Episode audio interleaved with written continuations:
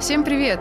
С вами Escape, подкаст телеканала «Дважды два» и «Дважды два медиа» о том, как поп-культура умеет не только развлекать, но и лечить и спасать. У микрофона ведущая и автор эскейпа Аня, или, как меня тут вдруг назвали в комментах, психолог с Алиэкспресс, и тут, наверное, да, эти ребята, которые написали этот коммент, они были правы, они даже не представляют, насколько. Сегодня мы будем писать очень-очень классный выпуск по безумно любимой мной франшизе, по Гарри Поттеру, и я тут скажу, что это последний выпуск эскейпа из 2021 года. Он пишется прямо накануне Нового года, поэтому я надеюсь, что у него будет немножечко вот этой вот сказочной атмосферы, которая присуща, в принципе, Гарри Поттеру, что в целом немного странно, потому что в самой франшизе не так много рождественских эпизодов, но почему-то Гарри Поттер все равно очень плотно ассоциируется с Новым годом. В студии вместе со мной сегодня сидит Ксюша, для которой Гарри Поттер был поддержкой, другом и терапией с самого детства. У Ксюши в запасе не одна история, связанная с Гарри Поттером, поэтому сегодняшний наш эпизод, он будет построен не по стандартной схеме. Я пока, честно, сама не знаю, как он пойдет, но в любом случае мы сохраним суть, и поэтому история Ксюши, она будет про то, как Гарри Поттер помогал ей, как Гарри Поттер спасал ее и вытягивал из очень тяжелых времен. Ксюша, привет.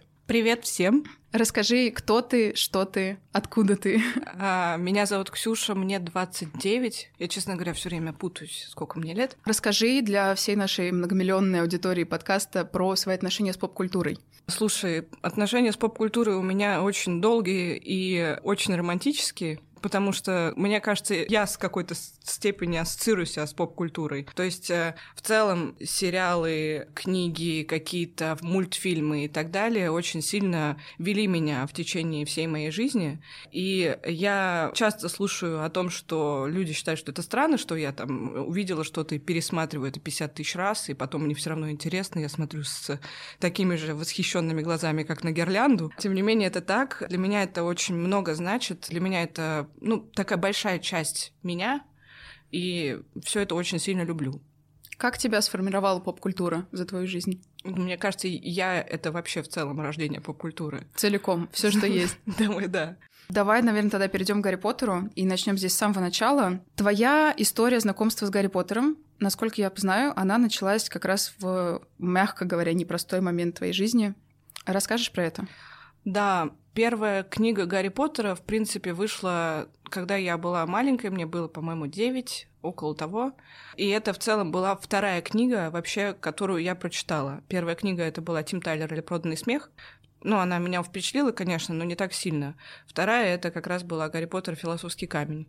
Так вышло, что после того, как погиб мой папа, я начала ее читать, и я тогда еще не хорошо читала и э, не совсем понимала вообще, ну, кто я, потому что, ну, ребенок, что 9 может лет. взять. Да, да, я помню, что мама э, сидела на каких-то своих курсах, я сидела в коридоре, ждала, когда это закончится, и читала Гарри Поттер и философский камень. И я ощущала, как будто меня перенесло это в какой-то другой мир.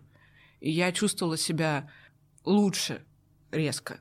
Не в депрессивной Москве тогда, в какой-то непростой период времени для меня, когда мне казалось, что меня никто не понимал, а в компании друзей, которые меня могут понять, оценить и с которыми я могу научиться чему-то другому. И в целом это продолжалось довольно долгое время, пока выходили книги, потом а, меня мама водила в кино.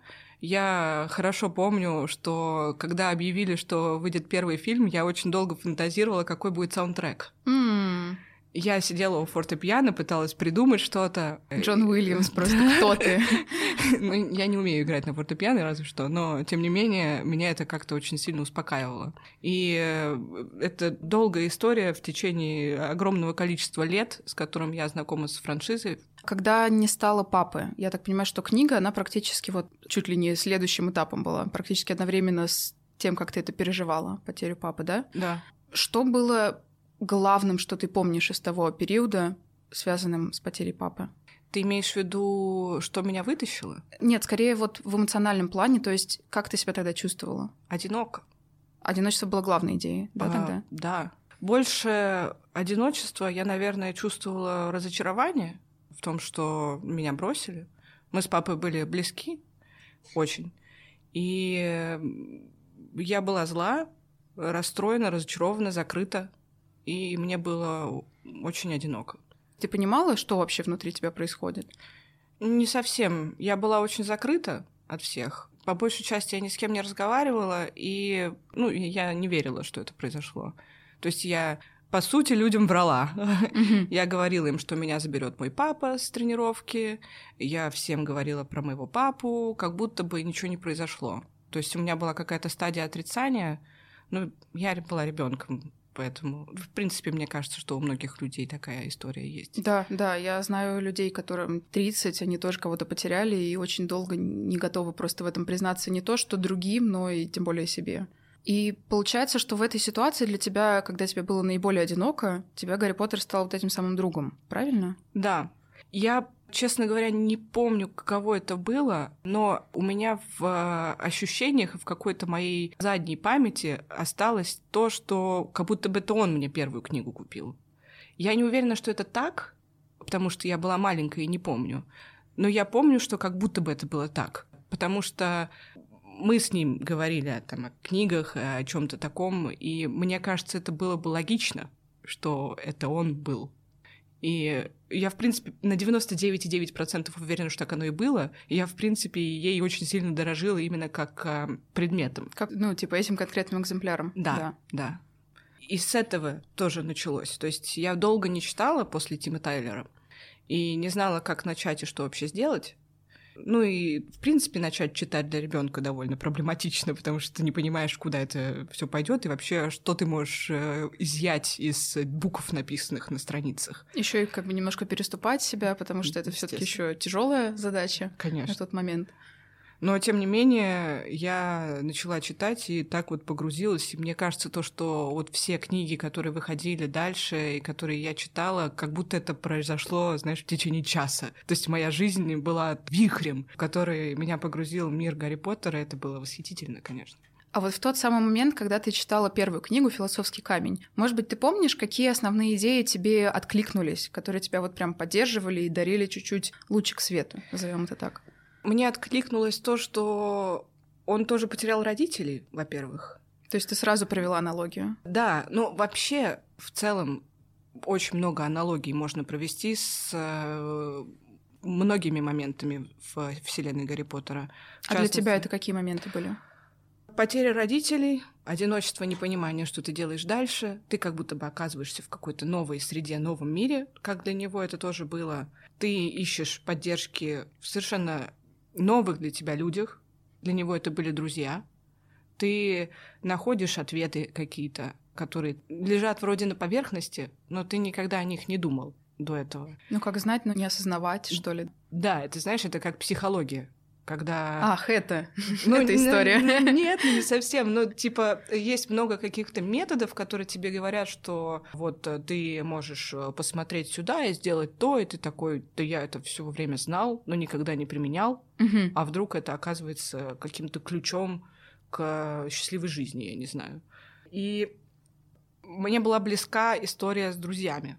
Очень. Гарри, Рон, Гермиона, вот это основная, да? А, да, да, и еще история именно не только того, что они такие классные друзья все и друг друга поддерживают, но и то, что все персонажи, в том числе Гарри, Рон, Гермиона, они абсолютно разные. И их э, особенность каждого она может откликнуться в тебе тоже. То есть там Гермиона такая умная, собранная, ты такой тоже иногда бываешь умный и собранный, и можешь ассоциировать себя с Гермионой. Рон такой неряха, все время шутит, там не всегда не готов ко всему. И палочка Но... сломалась и палочка вдруг. сломалась вдруг. Но тем не менее он такой оптимистичный и все время поддерживает всех остальных и все равно находит выходы из ситуации. И Гарри тоже, который вообще не понимает, что он делает, но все равно продолжает делать за верную идею, так сказать. Ну, в общем, это здорово. То есть это какой-то внутри тебя собирательный образ из всех по чуть-чуть. Да. Что вот это все, и оно все тебе по чуть-чуть откликается, и ты можешь себя с каждым персонажем проассоциировать. Не только с главными героями, причем. Ну, меж тем, да. А из не главных, кстати, в ком ты себя находила? Может быть, даже не только в философском камне, но и там. Невил. Гарри Поттер вообще очень образная история, и, наверное, чуть забегу даже вперед, что там главный образ, который, наверное, с точки зрения психологии можно разбирать, что это образ дементоров, образ депрессии, в которой как раз была Роулинг, когда писала Гарри Поттера, создавала всю эту историю, всю эту франшизу. Какие образы тебе откликались из всего этого мира волшебного? Именно существ, которые там были, или что имеешь в виду? А, да, Дементор Патронус, опять вот это вот, например, противопоставление. Наверное, больше вот про то, что существа, они всегда в этом мире с какой-то особенностью, и несмотря на то, что это очень сильно параллельный мир, и то есть Добби — это эльф, которого на самом деле не существует, все равно это какой-то собирательный образ состояния, угу. и, может быть, даже карент муда, скажем так. То есть, да, кажется, что вот в этих существах в них очень много на самом деле заложено, и, может быть, кто-то из существ для тебя был тоже вот таким «Привет, я вижу себя в тебе». Из существ мне так сложно вспомнить, но я помню, что для меня очень хорошее было объяснение того, что значит двуличный человек в плане профессора Квирла, например. О, То есть здесь в прямом смысле это человек, у которого два лица, то есть это очень хорошо объясняет, что такое двуличный человек. Это человек, который реально два разных. Хоба и переобулся такой. Типа вообще сюрприз, знаешь. Дементоры тоже, они меня всегда пугали, кстати. Я помню, что мне снились кошмары по поводу дементоров еще до того, как я увидела, как они были. В фильме? Да. Ага. Ну, когда ты читаешь, тебя по-другому это все интерпретируется. Потом, когда выходит фильм, очень сложно вспомнить, что ты думал до этого. А, как ты представлял это себе по книгам? Похоже, но не совсем так, поскольку в книгах вроде как ты мог видеть немножко их лицо. А здесь это просто фигуры как простыни черные. И они вроде как хорошо были переданы, но недостаточно, чтобы понять, насколько действительно они страшные были для всех. То есть ты, ну, человек, который знаком с миром Гарри Поттера и, и любит эту всю историю, часто идет, когда ему плохо, он думает такое впечатление, как будто рядом со мной дементор. Это когда тебе прям очень плохо. Экстра погано, да. Да. Когда ты не можешь найти ничего веселого. То есть э, это, в принципе, мне кажется, у всех бывает. Там, у меня на прошлой неделе было, я шла и думала, вот э, как будто бы дементор рядом со мной. Так грустно, и вроде нету особо причин грустить так сильно, вот именно в текущий момент. Но все равно так плохо становится. И в тот момент, когда ты думаешь об этом как раз, ты вспоминаешь, что есть патронус, да? Который сгусток позитивной энергии. Который все это готов разбить. Да. И мне кажется, то, что именно то, что это было описано так, что вообще заклятие патронуса очень сложное, и типа собрать приятное воспоминание для борьбы с дементором, это прям нужно было очень сильно сосредоточиться и постараться это сделать. В реальной жизни это так же. А у тебя был какой-то момент, когда ты вот была в тяжелом эпизоде и поняла, что, кажется, сейчас на твою эту историю ложится четкая история с Дементором Патронусом, и ты знаешь, что делать, то есть где искать этот Патронус? Да, но патронус всегда разный. Да, конечно, конечно. Ну, зависит от В ситуации. зависимости от ситуации, да. Да, часто. Ну, особенно для людей, у которых перепады настроения, так сказать. В принципе... Been there, done that. Да, в принципе, это довольно частая история. Ну, там, когда-то помогает э, музыку включить приятную, когда-то потанцевать пойти, когда-то друзей позвать, которые придут, как ни в чем не бывало, начнут рассказывать свои шутки, и ты забудешь о том, что было что-то плохое вообще. Не помнишь вообще почему. Когда ты, кстати, первый раз книги прочитала еще про патронусов и про дементоров, ты сразу поняла, что это вот такой собирательный образ очень тяжелого депрессивного состояния? Мне кажется, это сложно не понять. Ну, именно... Ну, просто, по сути, ты же была еще, получается, маленьким пирожочком на тот момент. Да, но с другой стороны, когда ты читаешь, как человек чувствует себя в присутствии дементора, в принципе, ты можешь провести какую-то параллель и подумать, что да, я тоже себя так иногда чувствую. В каких еще ситуациях тебя в целом выручал Гарри Поттер? Как такая волшебная палочка, которая вдруг объясняет, как ты себя чувствуешь, что с тобой происходит, и как себя можно в этом мире найти? Слушай, ситуаций было много. Гарри Поттер часто выручал не только как волшебная палочка и подсказка, куда идти дальше, но как э, какой-то спасательный круг, который вытаскивал тебя со дна, когда тебе было, ну, вообще не, не до радости. Я помню, я была в Германии, когда вышел последний фильм про Гарри Поттера. Это 14 кажется, год. Что-то такое? Я, честно говоря, не помню, какой конкретно это был год. Я отчетливо помню, что я ходила в кино шесть раз. И там тоже been there, done that, да.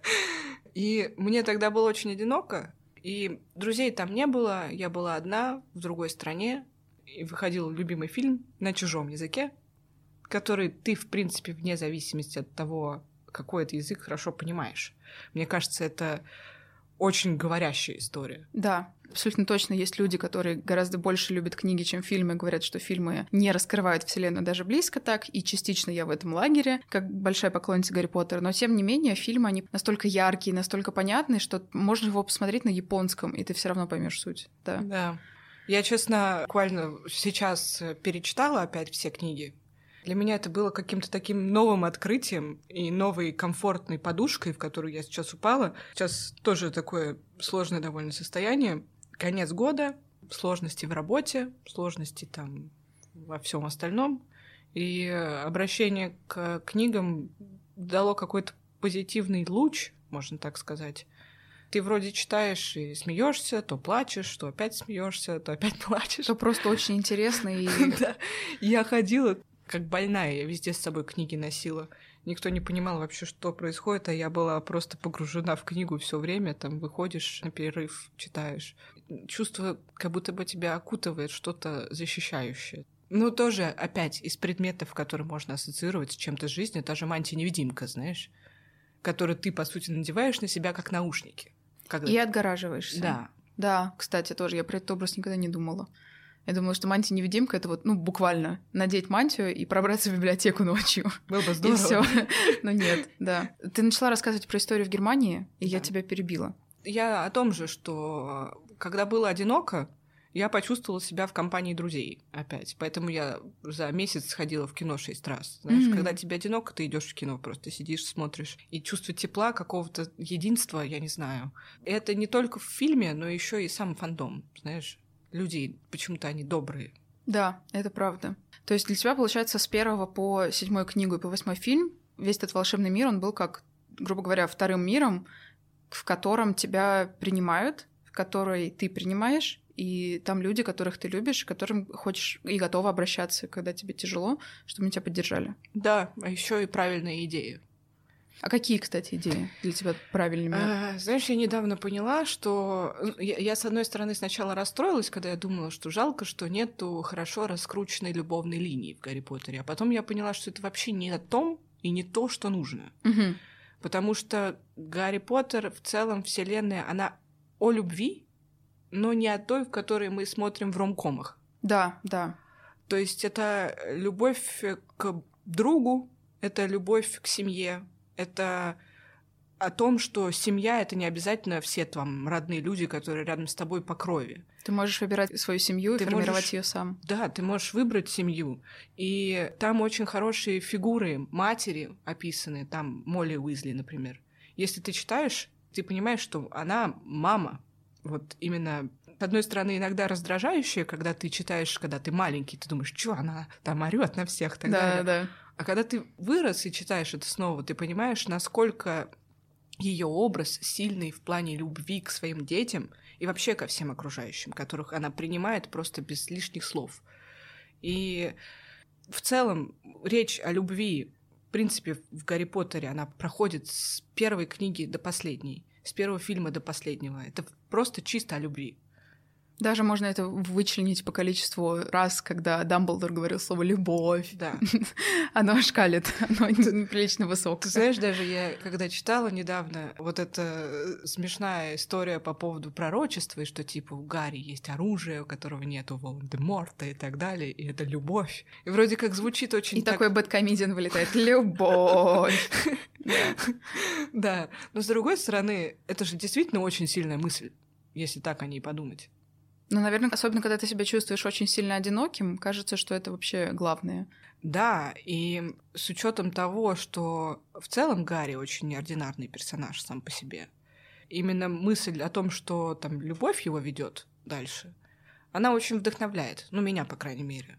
Всегда вдохновлял, да? Да, потому что часто очень хочется там нагрубить, сделать злость какую-то, ну, как и все люди, знаешь, иногда бывает в плохих моментах. Но ты просто садишься и начинаешь думать, а что от того, что ты плохо с кем-то обратишься, да? Ну, что от того, что ты злые мысли сквозь себя пускаешь? Потому что, например, в том же Гарри, его этот крестраж внутри, да, да, да.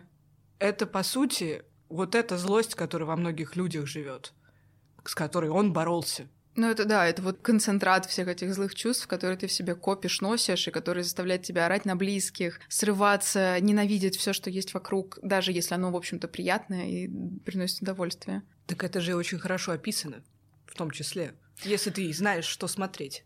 Ты знаешь, что смешно? Я не чувствовала никогда в целом в жизни, что у меня есть какие-то проблемы сильные с гневом и агрессией. И, наверное, из-за этого я никогда не видела эту историю. Ну, то есть я понимала, что вот в нем внутри живет что-то, что его ломает, что-то, что его разрушает. Но почему-то до меня никогда, несмотря на то, что я там и смотрела, и читала очень много раз, до меня никогда не доходила вот эта вот аналогия, которую ты сейчас сказала. Что это как раз те самые злые чувства, которые тебя изнутри разрывают на части и делают тебя, ну, мерзким, мягко говоря. Ну, мне кажется, как раз это и прелесть вот этого всего. То есть э, ты можешь найти какую-то параллель, которая каждому будет близка. То есть, например, у меня были такие проблемы. С агрессией, да? Э, ну, не то, что с агрессией, но с вот этим злым комком, обиженным и таким раздраженным на всех, ненавидящим все вокруг, который иногда, казалось, съедал меня, как будто бы. Именно еще из детства тоже и я все время чувствовала себя какой-то отдаленной от всех людей, моих ровесников и так далее. То есть мне в как... плохом плане отдаленный. Мне казалось, что меня не понимает никто. Ну, ага. Ну, как и у многих подростков, но знаешь, у всех все по-разному. То есть я особенный, и я из-за этого страдаю. Не то, что особенный, ну просто мне всегда казалось, что меня никто не понимает. И меня это очень сильно злило. И я там действительно кричала на людей. Иногда до сих пор у меня бывает состояние, когда я прям чувствую какой-то ком у меня внутри. Прям ощущение, как будто бы я ненавижу вообще всех, кто вокруг меня находится. Хотя нет. Ну, это не так, да, но бывают моменты, естественно. И в такой момент э, ты ощущаешь, что тебе нужно избавиться от крестража, опять же. Мне кажется, Гарри еще очень приятен для ассоциации. Ну, то есть хейтеры говорят, что он никакой. Но мне кажется, что он, грубо говоря, он наделен ровно теми качествами, под которые ты можешь очень спокойно себя наложить и проассоциировать себя с ним во всех местах. Ну, то есть там, где тебе комфортно, где тебе нужно, ты Гарри, и ты можешь понять, как э, работать в волшебном мире, как жить с этими качествами, и, собственно, перенести это в реальный. Да, но хейтеры, которые говорят, что Гарри никакой, такое впечатление, как будто они не читали книгу. Я и поняла суть, да. There, все еще. То есть это, в принципе, была одна из причин, причин, почему я недавно опять решила перечитать. То есть я, ну, последние несколько лет смотрела постоянно фильмы, ну, пересматривала. И я такая думаю тоже, ну, что-то Гарри какой-то там. А потом я начала читать книгу опять. И Гарри на самом деле один из самых богатых персонажей по душевным ощущениям, которые он испытывал. Да, это точно, да. И по мотивации, которая его вела. И то, что фильмы не показали, это, это конечно, ну, bad for them, как говорится. Но, тем не менее, советую почитать все таки перед тем, как считать, что Гарри никакой персонаж. Какие линии или, не знаю, сюжетные ходы или что-то вот, что Роулинг там напридумывала, вывалила на бумагу, а ты потом с этим живи? Какие-то ходы, которые вызывали у тебя инсайты? Было ли вот такое, что ты читаешь и такой я все, я понял жизнь. Я все понял и про себя, и про мир, и про людей. Слушай, наверное, каких таких прям сильных инсайтов как таковых не было. Mm-hmm. Ну, и, может быть, я не вспомню, может, в процессе, конечно, были. Идея близости к семье, которая прописывается все время, она как будто бы подталкивает меня налаживать отношения. А у тебя с этим проблемы? Да. У меня проблемы именно в отношениях с э, семьей, ну, в плане налаживания их, потому что я не знаю, это тоже такая история, знаешь, вроде как ты понимаешь, что это нужно сделать. Ну, то есть э, тебя все любят, и там тобой все дорожат, и это люди, которые тебя всегда примут, но ну вот не совсем такое впечатление. Это как раз опять там к тому, почему я так сильно находила выход в книгах и фильмах тогда, когда маленькая была. В 9 лет скорее бы люди пошли к семье искать опору и поддержку. Ну, знаешь, тогда было непростое время для всех нас, поэтому каждый искал опору и поддержку там, где мог ее найти. Где она работала, да. Да. Поэтому тут уж что вышло, то вышло. Но мне кажется, в принципе, оттуда пошло все у всех. Разъединение в плане, да? Да. Что да. каждый справился сам с собой или с там какой-то помощью, но помощью вне семьи, и это вас разъединило? Что-то вроде того, но с другой стороны, там моя мама с сестрой нашли поддержку друг в друге, а я нашла поддержку в книжках. Угу. И так, в принципе, и продолжается до сих пор. То есть, когда у меня есть какие-то проблемы, я не иду разговаривать с сестрой или мамой о том, как мне плохо. Я скорее закрываюсь, там, начинаю смотреть сериалы, фильмы или читать, и находить ответы для себя или успокоение для себя в страницах или сериалах. Даже тех, которые я смотрела уже 50 тысяч раз. Друзья, к сожалению, студия, в которой мы пишем эпизоды, в которой мы с Ксюшей в том числе писали эпизод, студия потеряла половину нашей записи. И восстанавливаем мы ее уже сидя по домам и пишем звук каждый у себя на телефоны. Поэтому сейчас вы услышите явный перепад по качеству звука, и я очень надеюсь, что вы поймете нас и простите за такой факап. И мы продолжаем с Гарри Поттером. Да, мне в целом в твоей, Ксюш, истории очень нравится горизонтальная идея про то, что ты не смогла изначально пойти с проблемой к семье, когда потеряла отца, и пошла с этой проблемой как раз Гарри, Рону и Гермионе. И они стали для тебя такой избранной семьей, назовем это так. При этом круто, что они, грубо говоря, не на постоянку тебе заменили семью, а вот они такие взяли тебя под ручку и повели, что слушай, Ксюх, все круто, но вообще семья — это важно. Попробуй наладить с ней контакт. Мне эта идея прям очень-очень нравится во всей твоей истории.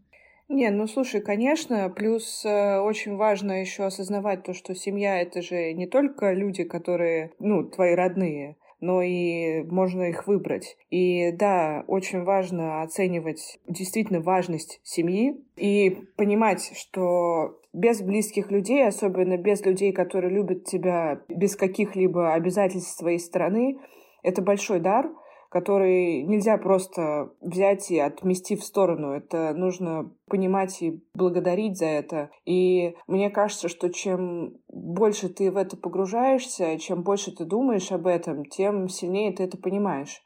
И я благодарна, что мне удалось это, в принципе, понять и как-то, ну, дойти до этого. Потому что, да, отношения были сложные, но, тем не менее, я благодарна, что у меня появился такой бустер — который мне помог понять, насколько важно.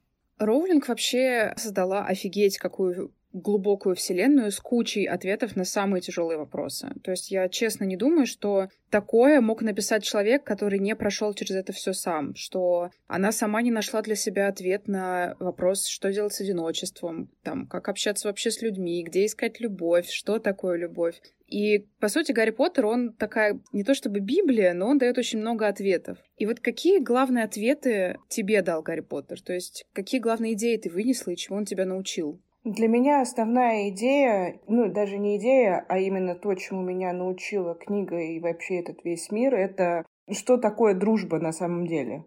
То есть многие люди, с которыми я сталкивалась, не до конца понимают концепцию дружбы как таковой. То есть друг — это действительно очень близкий тебе человек, которому ты можешь рассказать вообще все. То есть ты открываешь ему двери в свое сердце, в свою жизнь, в свой мир. И это человек, который пройдет с тобой через э, тернии к звездам и обратно, и будет смеяться с тобой вместе, когда весело, и будет плакать, когда грустно. И, в принципе, в этом мире картина дружбы, она очень походила на то, как я ее сама вижу. Или, наверное, как я сформировала свою позицию по поводу того, что такое дружба для меня конкретно. Я действительно именно так отношусь к своим друзьям.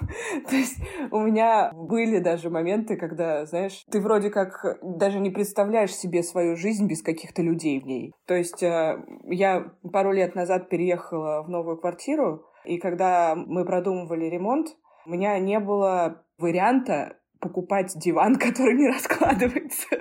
ну, Для друзей. Ну, естественно, да. да. Потому что у меня есть друзья, которые просто приезжают, ну, типа, поспать. Иногда даже просто, знаешь, за полчаса написали, типа, ты дома? Я говорю, да. Можно я приеду? Они могут не спрашивать даже, понимаешь? То есть эти отношения мне очень много показывают. То есть то, как комфортно ты чувствуешь себя с друзьями, это такой своеобразный дом. У меня даже была ситуация, когда там я куда-то уезжала, и там были много неприятных разных моментов, и я вернулась уставшая, поехала к друзьям, там был день рождения. Я приехала, и мы сидели в Зеленограде, в такой у нас была э, очень своеобразная квартира, знаешь, такая советское общежитие, очень похоже на него. Я туда пришла, села, и почувствовала, что я дома. И это не из-за квартиры, а из людей, с которыми я сижу. И вот эта атмосфера, вот это отношение к друзьям и отношение друзей к тебе, это то, что я вынесла И то, чему я научилась, это основная вещь, которой я благодарна.